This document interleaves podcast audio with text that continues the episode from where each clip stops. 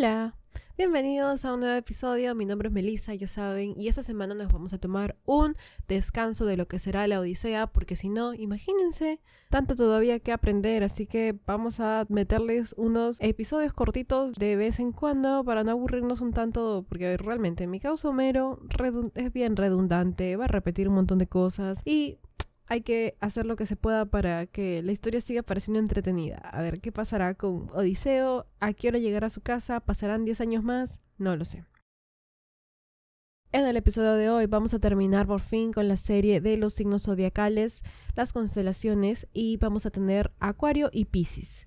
Dos signos eh, que uno podría asumir que son signos de agua, pero no son signos de agua. Yo no sé mucho sobre astrología, pero sé que signos de agua no lo son, porque signos de agua son cáncer, escorpio y no sé qué otro más. Uno diría, wow, pero acuario, agua, piscis, peces.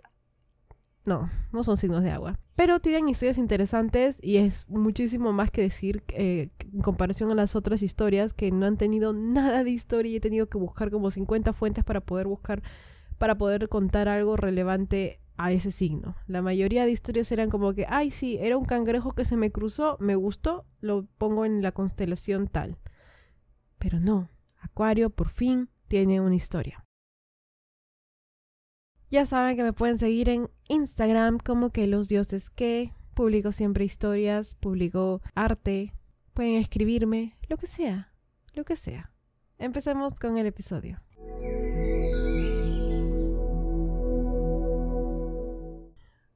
Ah, cierto, antes de empezar, una cosa más que agregar. Mi vecino está construyendo. Hace días que construye. Solo hay bulla. Ahorita no se escucha nada, pero si escuchan martillazos, escuchan que están cortando madera, cosas así, ya saben qué cosa es.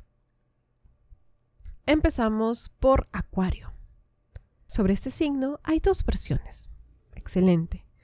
Las dos son medio cortitas, pero igual es más de lo que hemos visto para otros signos. La primera versión nos cuenta la historia de un príncipe troyano conocido por su belleza.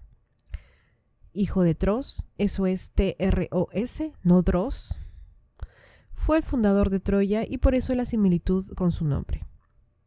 Pero la historia aquí no es sobre él, sino es sobre su hijo, su hijo de nombre Ganímedes. Como mencionamos al inicio, Ganímedes era conocido por su belleza. Era súper hermoso, súper guapo, todo un papucho, como dicen en Shrek. Y ya saben ustedes, ¿quién se aparece siempre que hay alguien hermoso, no? Claro, Zeus notó la existencia de Ganímedes. Un día, mientras éste se encontraba ordenando sus ovejas, es decir, Ganímedes, las está organizando así por colores, tamaños, Zeus se disfraza de águila y viaja cerca al joven, y cuando confirma los rumores sobre su belleza, no lo piensa dos veces antes de raptarlo. Así es.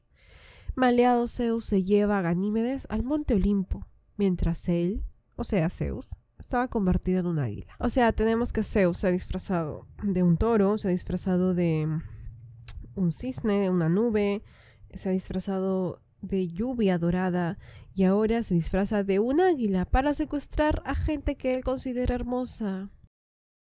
No mejora mi causa realmente, ¿ah? Pobre Ganímedes, él habrá pensado qué está pasando. ¿Realmente estoy siendo secuestrado por un águila? De la nada me está llevando esta águila, seguro me va a llevar a algún lugar y comer, me va a descuartizar y dejar mis rezos tirados. Pobrecito. Pero no. ¿Qué cosa hizo con Ganímedes Zeus? O sea, específicamente podemos asumir.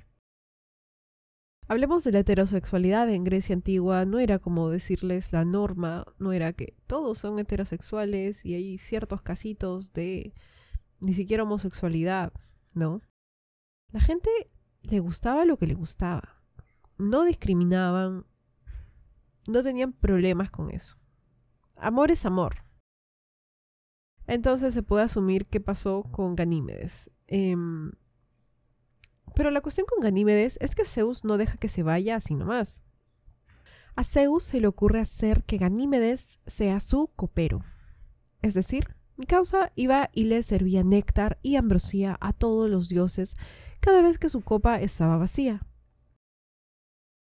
No solo eso, sino que también le da la inmortalidad y por lo tanto la juventud eterna. Para calmar al padre de Ganímedes, que se quejaba de haber perdido a su heredero, Zeus le manda un montón de caballos. Y con eso el padre dijo, bueno, quise mucho a mi hijo, pero ¿qué se hace? Así es la vida. Hola caballitos, qué bonitos que están. Y chau. El problema aquí es que Zeus no es alguien tan constante, o sea, la mitad del tiempo no sabemos ni qué piensa ni qué cosa quiere hacer, así que era obvio que al cabo de un tiempo se aburriera de Ganímedes. Así Friazo dijo, bueno, suficiente de verte la cara, vete lejos, y literalmente lo mandó al cielo con las estrellas como la constelación de Acuario. Sin embargo, esta no es la única historia sobre Acuario y qué suerte tiene porque otros no tienen ni tres líneas de historia, como dije al inicio. Acuario tiene dos historias y la segunda historia involucra de nuevo a Zeus, pero esta vez con un papel distinto. Aquí Zeus está harto de todo, así, de la vida, de los humanos, realmente cansado, ya ustedes hacen tonterías, vio que existían los furries y dijo, eso es demasiado, yo ya no aguanto vivir aquí. Decide que los humanos fueron un error, hay que inundarlo todo, y así lo hace. Envía un diluvio que lo inunda todo, a lo mismo Noé, la barca de Noé y todas esas cuestiones bíblicas, pero en este caso él enviaría a Acuario para que vierta todo el agua de los cielos a la tierra, ¿no? Trayendo ese diluvio que acabó con la mayoría de los humanos. La historia cuenta que Deucalión y Pirra se salvaron porque eran considerados buenas personas y ellos fueron aquellos que continuaron con la humanidad. Otra versión de este mismo mito dirá que al ser hijo de Prometeo, Deucalión ya había sido advertido de este diluvio por su padre, quien le instruyó construir un cofre en donde ellos dos se escondieron y así pudieron sobrevivir por más de nueve días.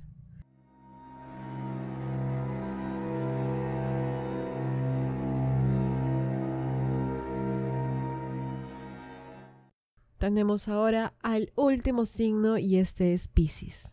Increíblemente, este signo también tiene una historia. Estoy tan feliz, no saben. No saben todo lo que me costó para los otros episodios.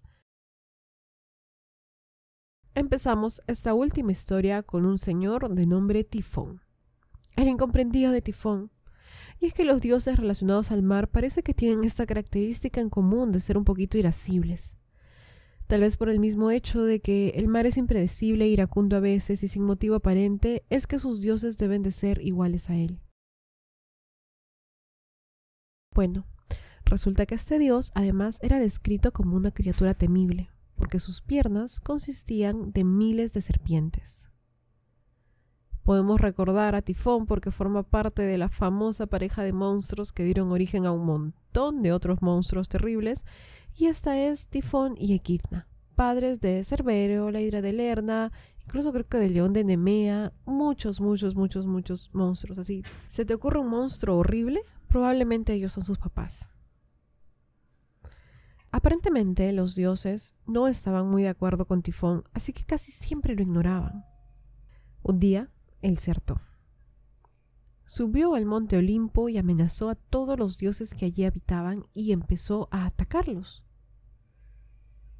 Como los dioses mismos temían un poco el humor de Tifón, se lanzaron y huyeron de aquel lugar lo más rápido que pudieron.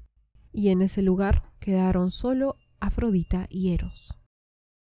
De la nada, de la nada totalmente, dos peces aparecen en el lugar saltando así y ayudan a los dioses a huir subiéndolos encima de sus espaldas. Así, cabalgando peces andamos. En otra versión, estos mismos dioses se encontrarían con Tifón en un lugar distinto, pero de la misma forma temerían su ataque y pedirían a Zeus ayuda, y éste los convertiría en peces para que puedan huir nadando. En ambas versiones, y porque los peces fueron tan amables en salvarles la vida, los dioses los ubicaron en el cielo como la constelación de Pisces, juntitos.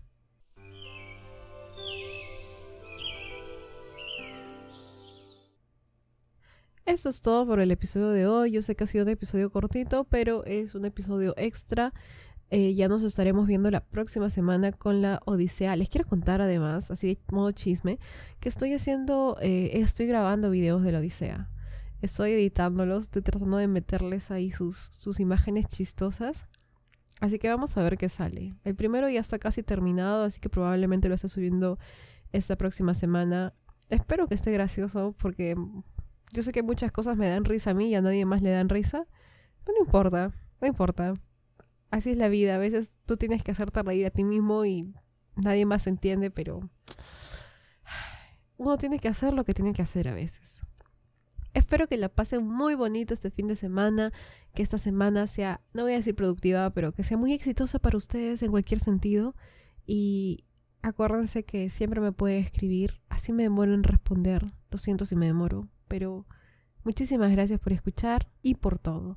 Cuídense un montón y nos vemos. Chao.